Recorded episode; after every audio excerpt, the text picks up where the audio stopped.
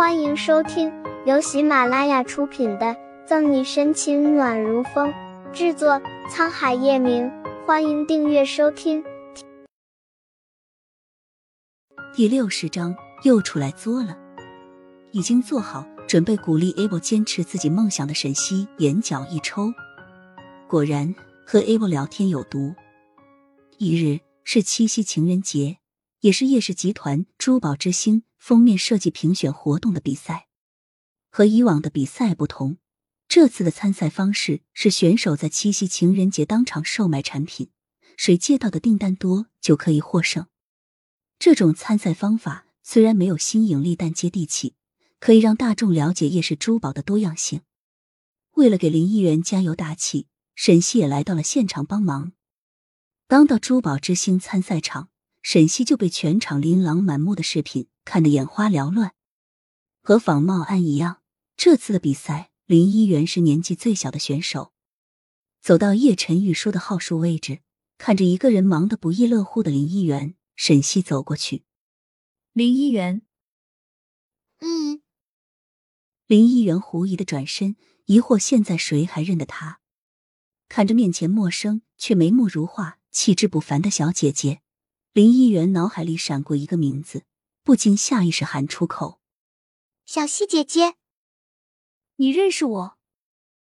沈西挑眉，帮着林一元摆放饰品。我也是听陈玉哥哥说的。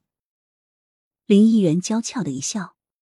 沈西扶额，为林一元的胆子点赞，有胆量叫叶晨玉这个变态为哥哥。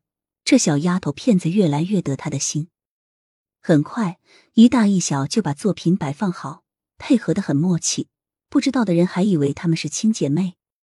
林一元参赛的作品以婚礼为主题，每一款都深入人心，简约时尚不俗气的同时还带着灵气，在所有带着利益性的作品中脱颖而出。天色一黑，参赛场的人也逐渐变得多了，因为珠宝之星的名气。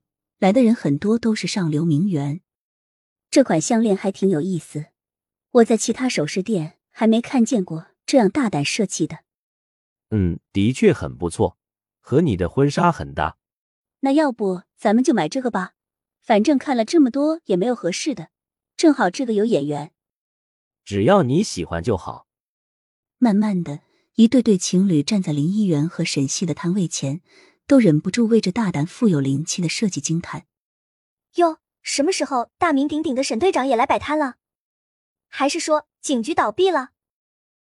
沈西正忙着和客人介绍，耳边就响起岳雨琪讨厌的声音。为了不破坏林一元的比赛，沈西假装没有听见，不理会岳雨琪的叫嚣。三番两次被沈西逗弄，甚至还被叶晨玉罚禁足在家一个月。岳雨琪气就不打一处来。心里对沈西的怨恨也犹如滔滔江水，绵绵不绝。谁要是再敢买这里的垃圾，我就让他不好过。松开挽着左心言的手，岳雨琪上前把桌上的作品扫落在地。左心言知道岳雨琪要做什么，一脸着急的样子，但却不拦着。闹吧闹吧，闹得越大越好。在场的人也是有身份的人，大多都认识岳雨琪。好好的购物心情被破坏，但又考虑到他身后的叶家，只能敢怒不敢言，把东西放下离开。其他摊位比赛成果落林一元一大截的人，也看着这边发生闹剧，都暗自得意。林一元小小的拳头紧握着，内心不断的告诉自己：今时不同往日，一定要忍着。岳雨琪，你不要太过分了。若是方初明、顾青和谭旭在的话。就知道沈西这是发怒了。沈西生气不可怕，可怕的是发怒。这就算过分吗？那还有更过分的。嗤嗤一笑，岳雨琪扬起手就准备去掀翻林一元的摊位。啊！孰料没有意料中的噼噼啪啪物品破碎声，反而一道杀猪声响彻苍穹。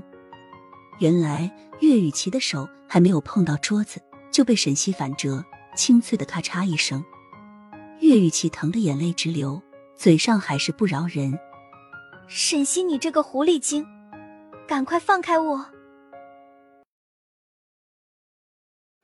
本集结束了，不要走开，精彩马上回来。